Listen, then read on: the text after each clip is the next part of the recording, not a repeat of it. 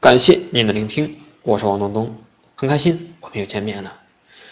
为什么说有的微商成交率特别高，而有的微商总是抱怨意向客户很多，但就是成交率很低？为什么会出现这种现象呢？成交率低啊，根本原因在于你的说服技巧不行。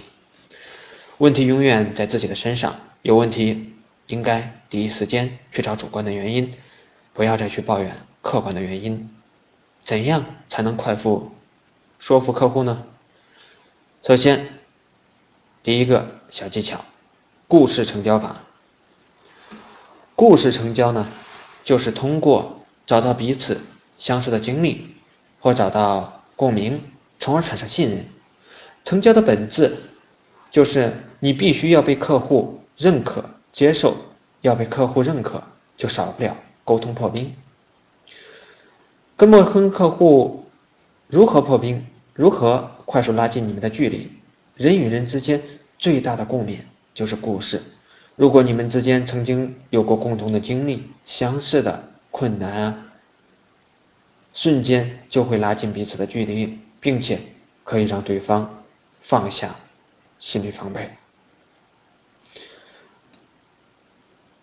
比如，同样是做微商，你们曾经。都做过某个产品，同样是因为这个公司的某些问题困扰，你们都没有赚到钱。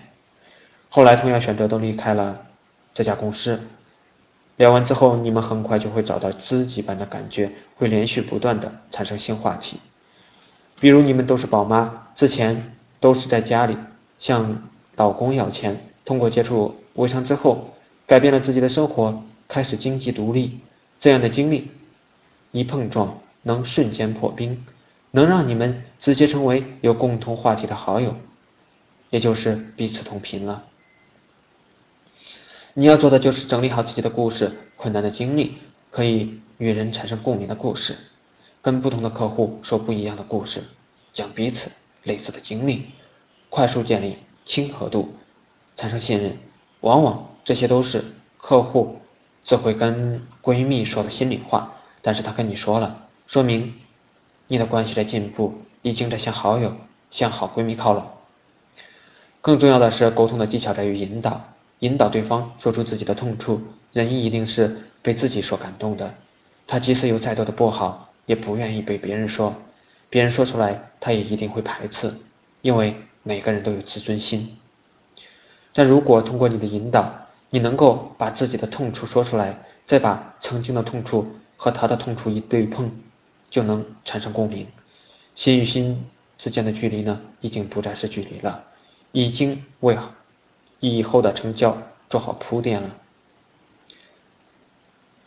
那么第二种呢，数字说服法，这是我们今天要讲的第二个小技巧。数字说服法呢，算法说服就是。通过数据计算，挖掘出客户心中的渴望感，从而促成成交。一定要算到对方绝望，算到对方想毁掉自尊，才能激发对方无限的战斗力，激发出对方的渴望。这是最强悍的成交模式。举个例子啊，如果对方是一个办公室职员，月收入三千块。你要告诉他一个月的房费是多少，水电费是多少，吃饭需要多少，孩子的开销是多少，等等，一切的一切都算进去，算到最后一分不剩，直接算到他绝望，再去算算未来有没有想过带父母环游世界，孩子出国读书，直接算到他晕倒，然后讲出你的经历。做微商后的改变，我做微商现在轻松月入两三万，好的时候可以达到五万。我每个月都可以带家人出去旅游一次，每天都可以陪在孩子身边，这不就是你所渴望的生活吗？算数的结果最后就得出一个结论：他需要改变，让他明确自己还有太多的事情要做，让他清晰的知道自己的差距还有很大，让他觉得你就是他的拯救者。这种情况一般适合一些跟你已经聊过几次、有初步信任，但迟迟不敢做决定、不敢迈出第一步的客户，效果非常好。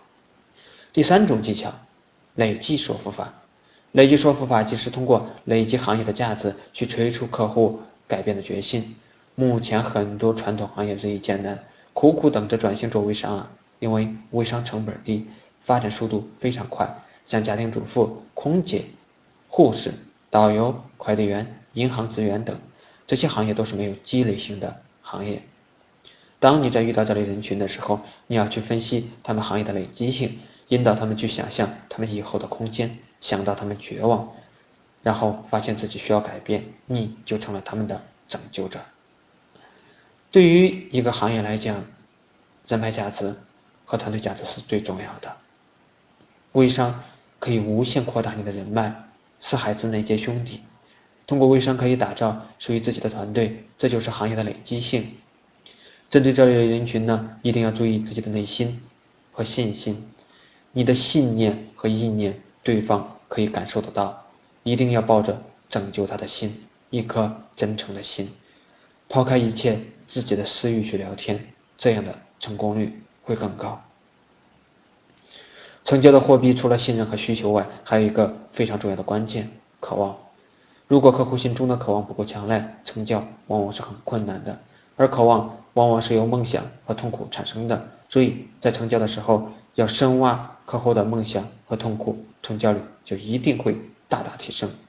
好了，以上就是我今天所分享的故事成交法、数字成交法和累计说服法，希望对大家能够有所帮助。对于各位微商伙伴们，你们在做微商的过程中有没有遇到什么困扰呢？欢迎大家在文章底部点赞留言。